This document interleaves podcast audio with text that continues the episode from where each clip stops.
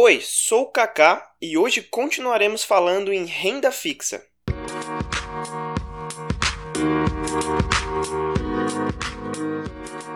Todas as sextas temos conteúdo didático sobre investimento e programação de notícias às segundas. Se você quiser ser atualizado com os acontecimentos do mercado em tempo real, segue o Twitter ou Facebook do Finanças News que está na descrição.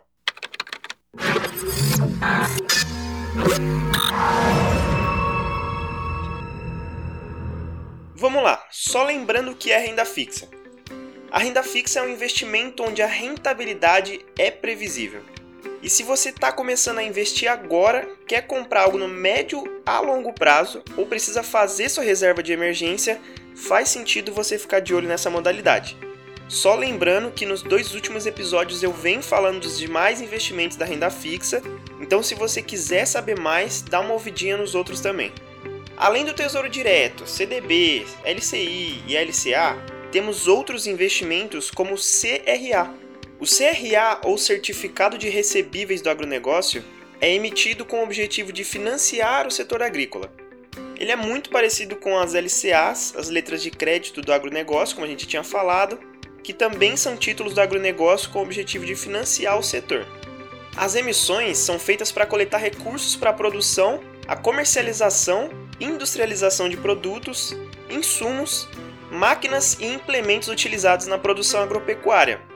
Assim como as letras de crédito, o certificado de recebíveis do agronegócio é totalmente isento de imposto de renda e IOF para investidores pessoa física.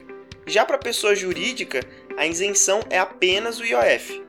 A grande diferença entre CRA e LCA é que a letra de crédito é emitida apenas pelos bancos, por isso possui menos risco enquanto o CRA é emitido por empresas que convertem dívidas em títulos e não possuem o FGC, sendo a empresa a garantia do negócio.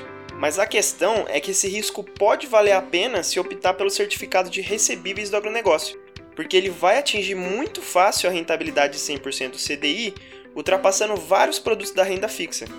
A questão mesmo a ser analisada é o longo prazo de vencimento que pode chegar a 4 anos ou mais e a baixa liquidez desse título. E a gente tem também a letra de câmbio, que é um título de renda fixa muito parecido ao CDB.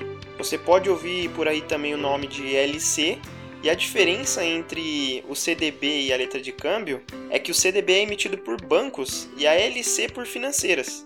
O rendimento pode ser vinculado ao CDI ou combinado com uma taxa fixa mais o IPCA. E você pode até se perguntar: mas se são parecidos, por que devo investir em letra de câmbio se já conheço o CDB? E a resposta é até simples. Você pode encontrar na corretora uma LC dentro do prazo que você quer e com um ótimo rendimento que talvez você não acharia no CDB.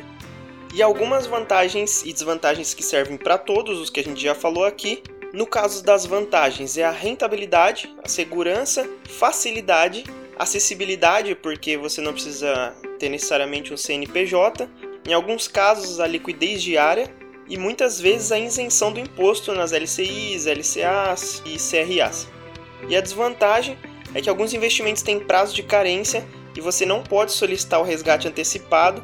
Aí, se você insistir em tirar, tem que pagar uma multa. E também alguns investimentos têm muitas taxas, por isso você tem que procurar o que mais atende você. Esse foi o episódio de hoje. Nos vemos toda segunda e sexta e tchau!